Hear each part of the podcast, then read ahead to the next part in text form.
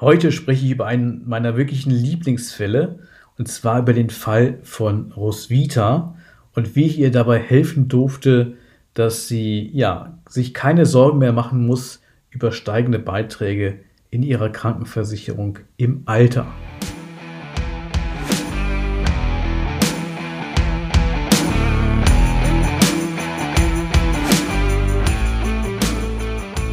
Versicherungsdschungel, Fachchinesisch, nerviger Papierkram und viel Gerede im blauen Anzug?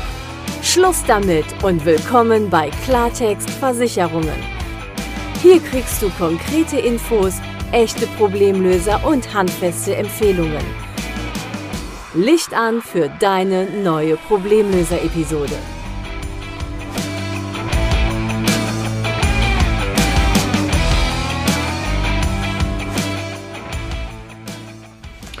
Ganz herzlich willkommen zu einer neuen Folge in meinem Podcast Klartext Versicherungen. Heute habe ich ja einen Fall mitgebracht. Ähm, vielleicht erinnerst du dich an die Doppelfolge Die Geschichte von Klaus.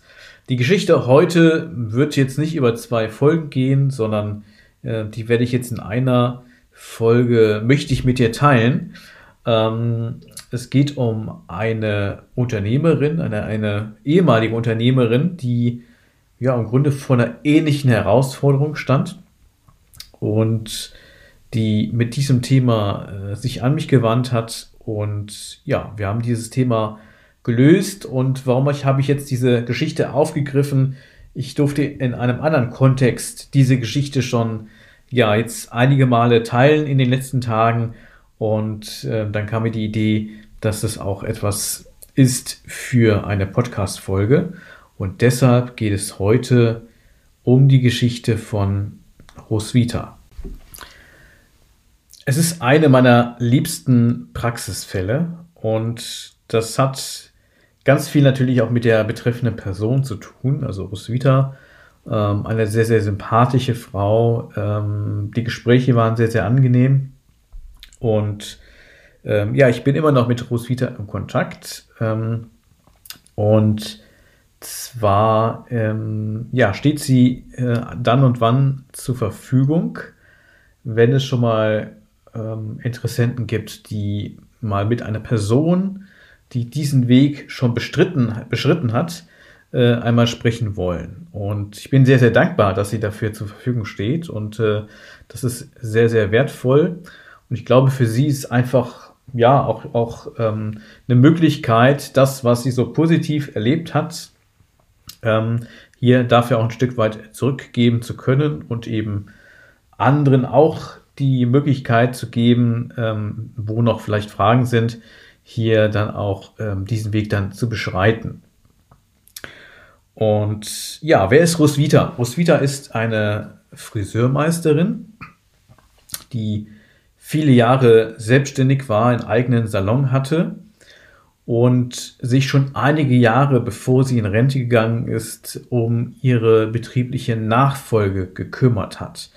Und äh, ich glaube, wie wir alle wissen, ist das äh, keine Selbstverständlichkeit und gerade auch im Handwerk keine Selbstverständlichkeit, dass man ähm, ja im besten Fall natürlich jetzt äh, zum Zeitpunkt des Ruhestands einen Nachfolger oder eine Nachfolgerin hat, und eben eine Person gefunden hat, der man den Betrieb dann übergeben kann, bekommt vielleicht noch aus der Veräußerung dieses Betriebes oder Verpachtung dieses äh, Betriebes dann noch entsprechende Einkünfte. Und was genauso wichtig ist in vielen Fällen, so ist zumindest mein Eindruck, nicht nur, ob man das jetzt in irgendeiner Weise dann, ja, das, das Lebenswerk dann noch monetarisieren kann, sondern es schenkt ja viel Ideelles an diesem Lebenswerk. Und wenn man weiß, der Betrieb, den man äh, vor vielen Jahren aufgebaut hat, der wird dann eben durch eine andere Person fortgeführt und hat ja gewissermaßen eine Zukunft. Äh, und die Kunden, die man aufgebaut hat, ähm, haben auch die Möglichkeit, ähm, in diesem Betrieb dann auch weiter Kunden sein zu dürfen. Das ist, glaube ich, auch für viele ein wichtiges Motiv, eine Nachfolge zu finden. Und gleichwohl ist es in vielen Fällen ja auch äh, recht schwierig.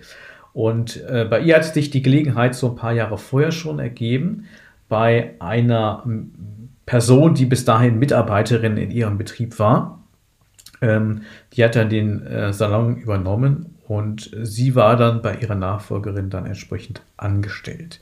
So war die Konstellation und so konnte sie ja praktisch noch in ihrem Betrieb weiterarbeiten und äh, hatte natürlich dann auch den Kontakt zu ihren langjährigen Kunden, wusste aber, dass die äh, Betriebsnachfolge schon entsprechend geregelt war. Und ähm, ja, das ist erstmal natürlich eine hervorragende Leistung, eben weil es ja nicht so wirklich selbstverständlich ist in vielen Bereichen. Und ähm, ja, so war sie halt darüber hinaus dann noch, also hat den Betrieb übergeben, war aber noch nicht in Rente und hat natürlich die Zeit genutzt, um dann in diesem Betrieb noch ja, ähm, als Angestellte dann tätig sein zu dürfen. Und war aus der Tatsache, dass sie ja vorher selbstständig war, äh, eben privat krankenversichert. Was ja keine zwangsläufige Situation so ist, aber äh, häufig war es dann doch eben so bei denen, die jetzt so allmählich in Ruhestand sind, die sich dann vor ja, 20, 30, 40 Jahren selbstständig gemacht hatten und sich damals eben entscheiden konnten oder sollten, ob sie sich ähm, privat versichern oder gesetzlich versichert bleiben, dann eben für die private Krankenversicherung entschieden haben, weil es zu dem Zeitpunkt damals einfach wesentlich günstiger war, als gesetzlich versichert zu sein.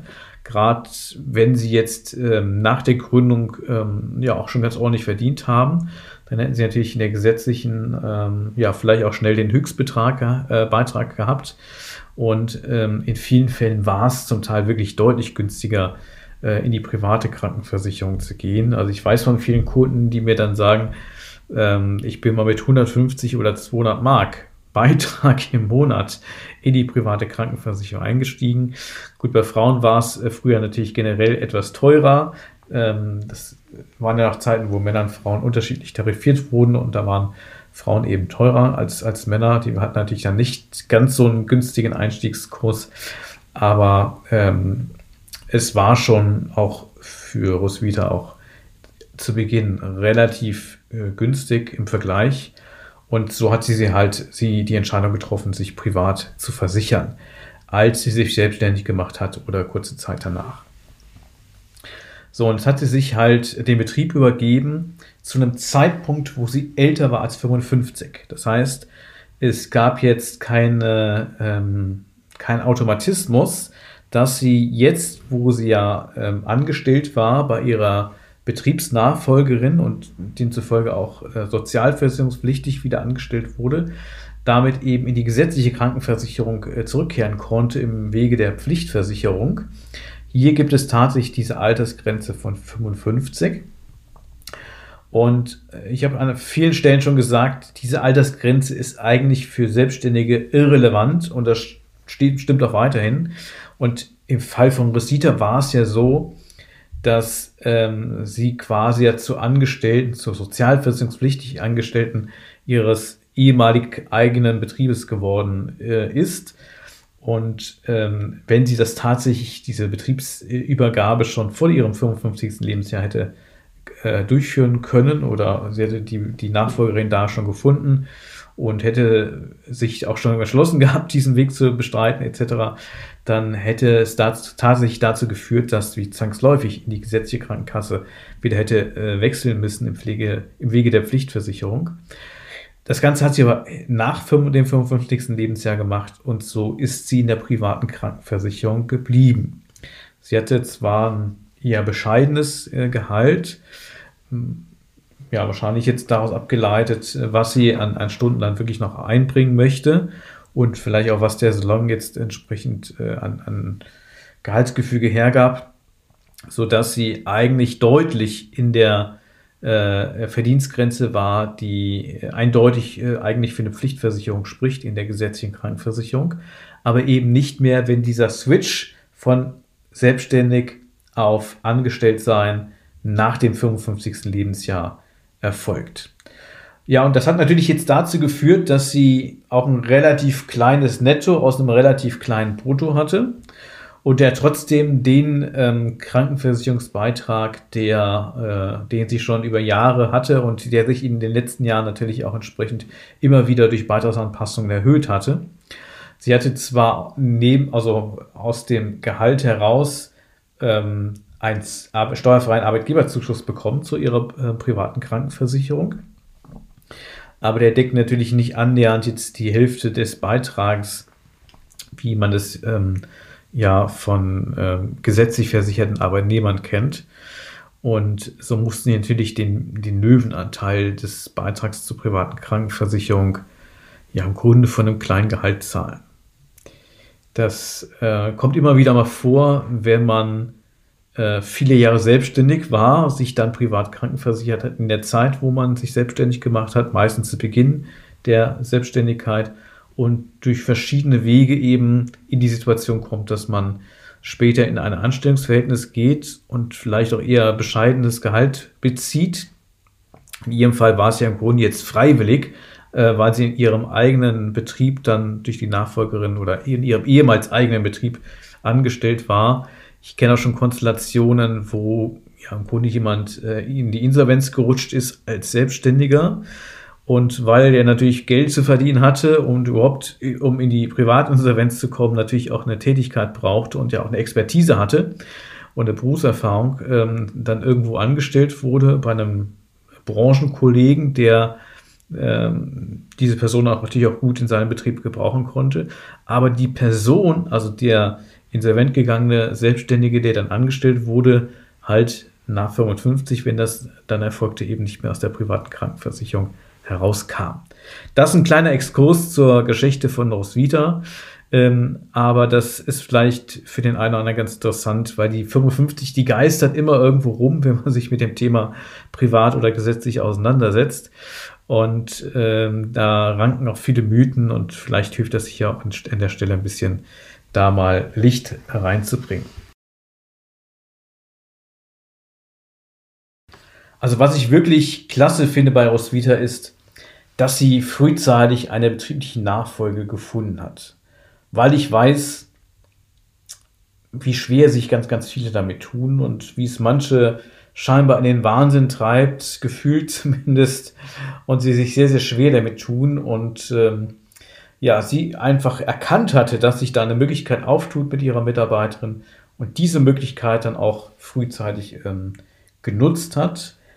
Und ja, ich glaube auch ganz, ganz viele Kunden sind natürlich dankbar, dass da jetzt eine Nachfolgeregelung äh, besteht, der Betrieb einfach weiter besteht, die weiteren Mitarbeiter dort beschäftigt sind und ähm, ja, der Betrieb dann nicht irgendwann zugemacht werden muss und dann endet einfach ja, ein Lebenswerk, sondern das kann fortgeführt werden.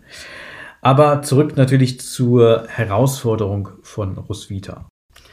Also, Roswitha war ja jetzt angestellt bei ihrer Betriebsnachfolgerin, also Angestellte in ihrem ehemals eigenen Friseursalon.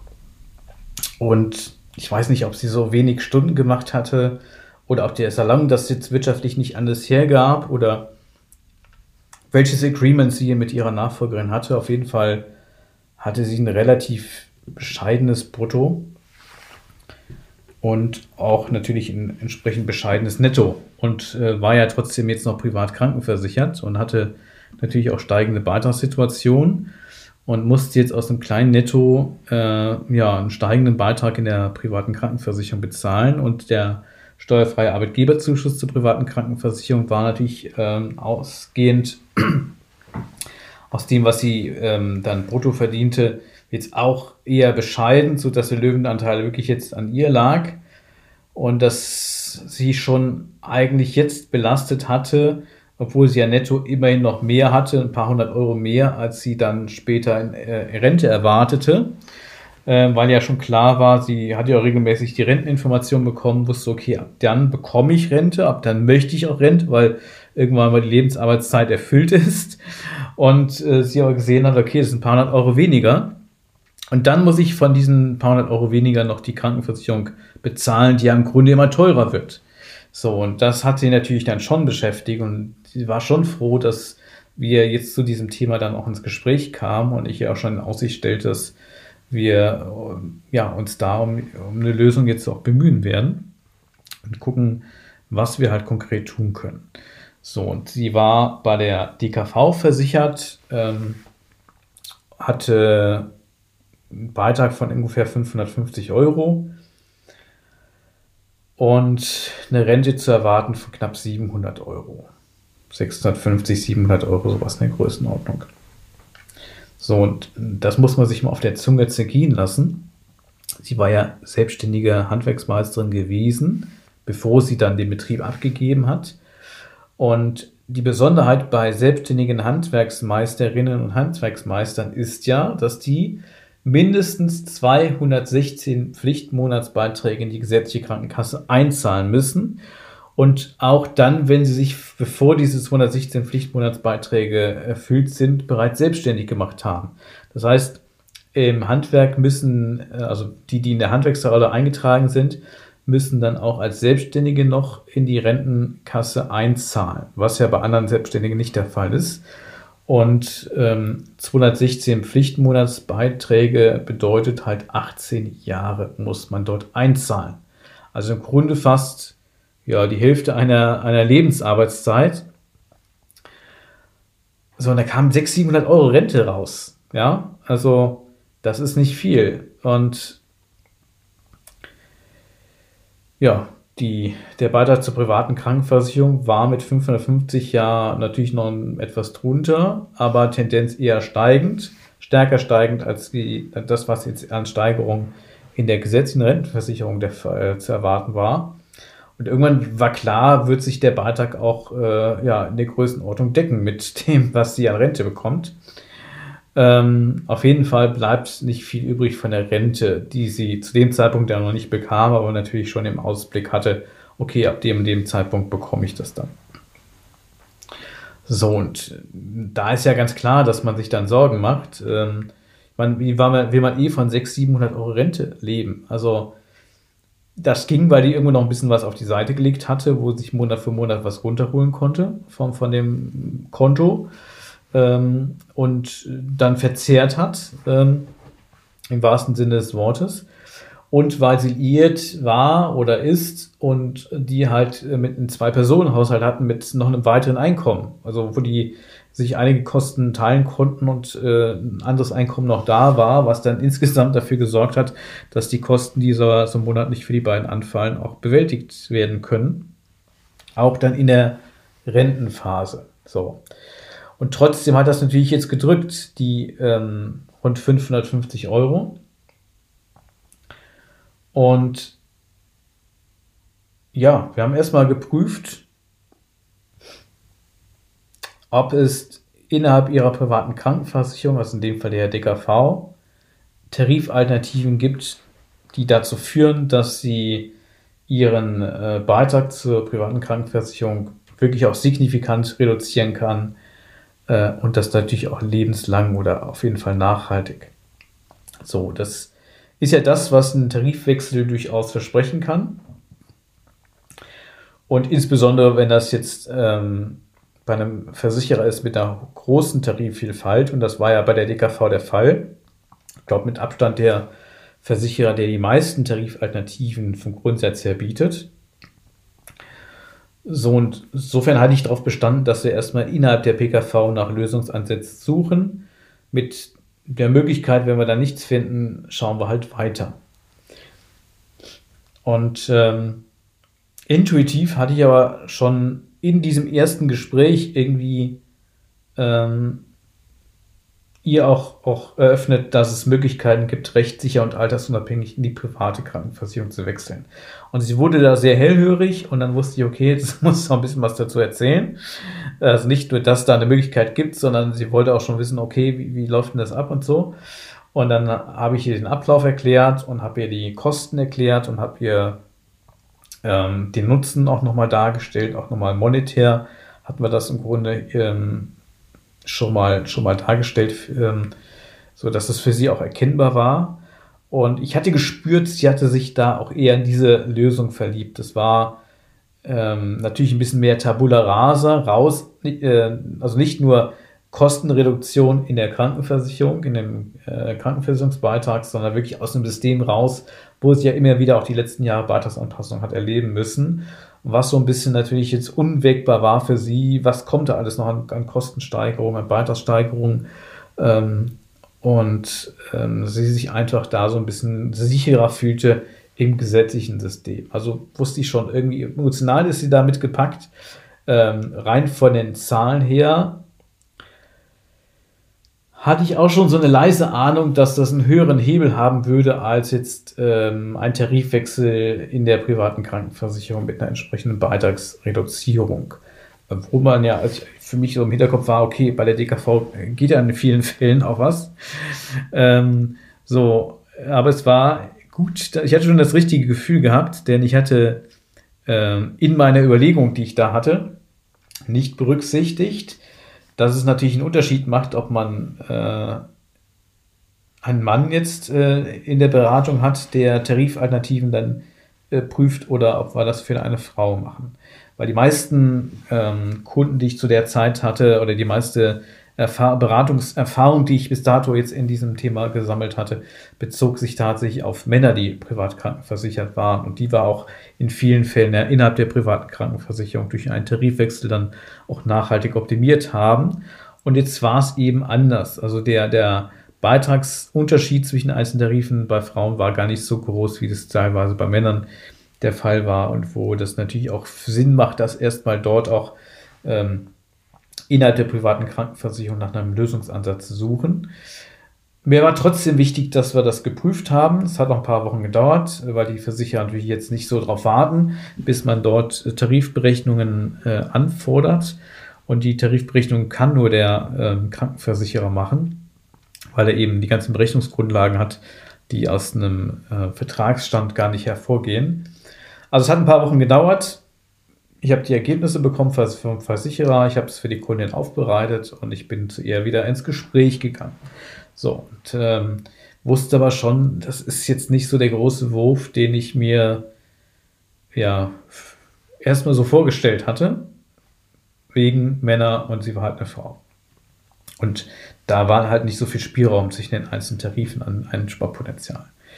Ähm, genau, und insofern war es eigentlich sehr, sehr glücklicher Umstand, dass ich schon im ersten Gespräch so intuitiv gesagt hatte, okay, irgendwie ähm, lasse ich sie mal daran teilhaben, Roswitha, ähm, dass es eben auch noch eine andere Möglichkeit gibt, nämlich Wechsel von der privaten in die gesetzliche. Und ähm, sie hat sich dann die, die Ergebnisse angeguckt äh, der Tarifalternativen in der privaten Krankenversicherung jetzt, äh, bei ihr und hat auch gesehen, okay, das ist jetzt nicht der große Wurf, den ich mir auch sonst grundsätzlich für sie gewünscht hätte, aber der war halt nicht da. Und es hätte das Problem nicht wirklich gelöst. Es hätte das Problem ein bisschen gelindert und im Grunde den Handlungsbedarf, den wirklichen Handlungsbedarf dann aufgeschoben. So, und im Grunde hatte sie sich auch schon nochmal im Nachgang, so in diesen Wochen, die zwischen dem ersten und zweiten Gespräch lagen, mit dieser Idee, in die gesetzliche Krankenversicherung altersunabhängig und rechtssicher zu, zu wechseln, äh, ja, sich damit sehr, sehr angefreundet und gesagt, okay, das ist jetzt, das klingt für mich viel besser, in ein System zu gehen, wo nicht so eine Beitrags, äh, wo nicht so Beitragssprünge denkbar sind. Ähm, und es fühlt sich einfach besser an. Und ja, insofern war das auch relativ schnell klar. Also sie kannte ja auch schon den Preis, sie kannte den Nutzen, sie kannte auch schon grob den Ablauf aus dem ersten Gespräch und insofern ähm, war die Entscheidung äh, dann auch relativ schnell. Ich habe es trotzdem nochmal irgendwie äh, äh, nochmal dargelegt, noch alle Aspekte, weil für mich wollte ich auch diese Sicherheit haben, äh, äh, dass das wirklich die wirtschaftlich sinnvollste Lösung ist, damit ich ihr natürlich auch guten Gewissens äh, als, als Lösung auch wirklich dann offerieren kann. Und das hat sich so herausgestellt. Und äh, ja, das, das, Besondere ist jetzt nicht der Ablauf des Gespräches, äh, der, der läuft ja doch schon in vielen anderen Fällen ähnlich eh ab. Ähm, wenn die Kunden mal Klarheit haben, dann sehen die schon, ob das jetzt der Wechsel in die gesetzliche ist, das, was den Durchbruch bringt in ihrer Herausforderung ähm, oder ob wir eine andere Lösung präferieren. Ähm, aber ich glaube, das war so ein bisschen das Intuitive, von meiner Seite jetzt im Erstgespräch schon mal das Thema so ein bisschen in diese Richtung auch, auch zu bringen. Und für sie war es auch klar, das ist das, was sie sich dann am besten vorstellen konnte und, und was für sie ja, die, die angenehmste Lösung war und was ja auch objektiv äh, von der wirtschaftlichen Betrachtung her mit Abstand den, den größten Hebel hatte zu ihren Gunsten. Und ähm, ja, so sind wir das auch zügig angegangen. Sie ähm, hat dann den Weg unternommen in die äh, gesetzliche Krankenversicherung. Wir haben sie also erfolgreich äh, von der privaten in die gesetzliche Krankenversicherung gebracht. Und ja, wir haben sie sehr, sehr gut durchgelotst. Und ähm, ich weiß, wir haben noch einige Male gesprochen, wo sie hier und da einfach mal eine Frage hatte. Und ähm, war eine sehr, sehr vertrauensvolle Zusammenarbeit in dieser Zeit, die wir eben benötigen für den Wechselvorgang. Und äh, wir sind auch immer wieder mal in Kontakt. So, das kommt natürlich immer wieder noch mal eine Frage ähm, auf, als, als sie Rente beantragt hat und so weiter. Und das haben wir sehr, sehr gut miteinander gemacht, sehr, sehr vertrauensvoll. Ich habe auch eine tolle Rezension von ihr bekommen und äh, ja, und das macht auch vielleicht in mein Beziehung, meine Beziehung, meinen Bezug zu diesem Fall auch nochmal äh, so nee, ich will nicht sagen besonders, das, andere Kunden haben mir, haben mir das auch nochmal entsprechendes Feedback gegeben, aber bei ihr war nochmal so eine ganz besondere Herzlichkeit mit dabei. Also ich weiß noch, ähm, als sie wirklich dann, und sie hatte bis zum letzten irgendwie dann doch noch nicht so ganz tausendprozentig dran geglaubt, als sie wirklich dann die Mitteilung bekam aus, von ihrer gesetzlichen Krankenkasse, dass sie jetzt aufgenommen ist, dass sie jetzt die Gesundheitskarte zugeschickt bekommen hat und so weiter. Das war für sie dann nochmal einfach ja, es wusste sie, okay, jetzt haben wir es geschafft. Jetzt hat sie äh, im Grunde einen Mindestbeitrag, den sie zahlen muss, von um die 200 Euro für die Krankenpflegeversicherung. Und ähm, ja, zuletzt hat sie rund 550 Euro bezahlt äh, in der privaten Krankenversicherung. Und das ist ja schon ein paar Jahre her auch. Also man ist gut möglich und auch sehr, sehr wahrscheinlich, dass aus den 550 jetzt auch schon wieder der Beitrag weiter geklettert wäre und ja auch in der Zukunft noch weiter klettern würde. Und der Mindestbeitrag, den sie jetzt in der privaten Krankenpflegeversicherung zahlt, ist halt relativ stabil. Ähm, also wesentlich stabiler als das, was sie jetzt in der äh, privaten Krankenversicherung an Beitragssteigerung vermutlich hätte äh, über sich ergehen lassen müssen. Und da hat sie einfach jetzt mehr Stabilität und natürlich einen deutlich äh, geringeren Beitrag. Also da spart sie schon ein paar tausend Euro jetzt jedes Jahr. Und das sind ein paar tausend Euro eben mehr Lebensqualität, weil die eben dann für andere Dinge zur Verfügung stehen, die sich halt jetzt mehr leisten kann. Und das finde ich eine ganz, ganz tolle Geschichte. Und äh, sie ist auch sehr, sehr dankbar, hat auch diese Dankbarkeit gezeigt und diese Herzlichkeit. Und ähm, das ist sicherlich, was mir zu Roswitha eine, eine besondere Verbindung schafft zu ihrem Fall in diesem Fall einfach nochmal äh, besonders macht und einfach auch diese Intuition, die da nochmal in diese Beratung reingekommen war, die ich so vorher äh, nicht hatte. Und insofern war das für mich auch sehr, sehr augenöffnend nochmal und ein wirklich schöner Fall. Und weil ich jetzt an anderer Stelle hier und dort äh, mal über den Fall von Roswitha ähm, berichten durfte die letzten Tage, äh, kam mir dann die Idee, das auch hier in diesem Podcast mal teilen zu wollen.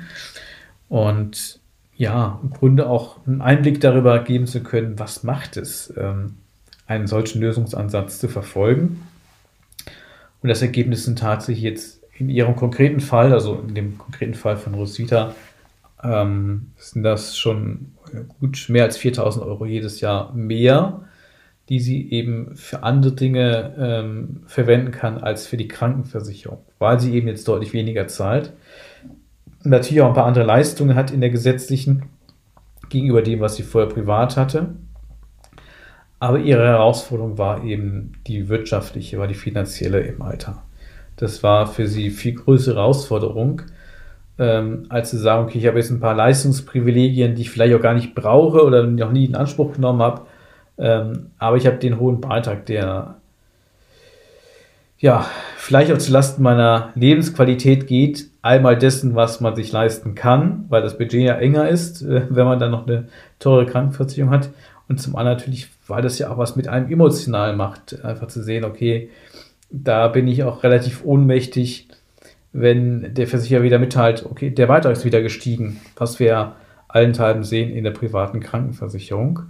Und äh, aus dieser Thematik hat sie sich dann verabschiedet.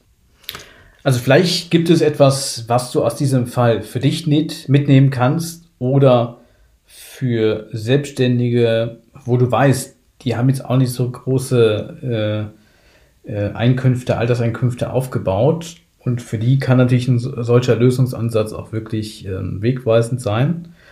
Und das wollte ich jetzt an dem Fall von Roswitha hier mit dir teilen. Und ja, es macht mir mal wieder große Freude, über diesen Fall zu sprechen, weil ich auch selber viel lernen durfte und weil es einfach großen Spaß gemacht hat, mit wirklich einer liebenswerten Person hier ähm, auch sehr vertrauensvoll zusammenzuarbeiten. Das äh, ja, hat mir große Freude bereitet und an dieser Freude wollte ich dich jetzt ein bisschen teilhaben lassen und ähm, ja, hoffe, dass einiges mitnehmen können. Ich bedanke mich ganz, ganz herzlich äh, fürs Zuhören und wünsche dir, dass du ja gut durch diese wirklich herausfordernden Zeiten gerade kommst, dass du einen kühlen Kopf bewahrst, dass du dein Unternehmen auf Kurs hältst. Ich wünsche dir gute Geschäfte und ich wünsche dir und deinen Lieben und deinen Mitarbeitern auf jeden Fall maximale Gesundheit, gute Geschäfte und alles das, was es braucht, um wirklich gut durch diese Zeiten zu kommen. Und äh, ja, hab eine gute Zeit bis zur nächsten Folge und alles Liebe, dein Stefan von Klartext Versicherung. Das war Klartext Versicherungen, dein Problemlöser-Podcast für mehr Durchblick in puncto Versicherungen. Du willst mehr wissen? Dann ruf kostenfrei an unter 0800 PKV Line oder hör dir einfach gleich die nächste Folge an.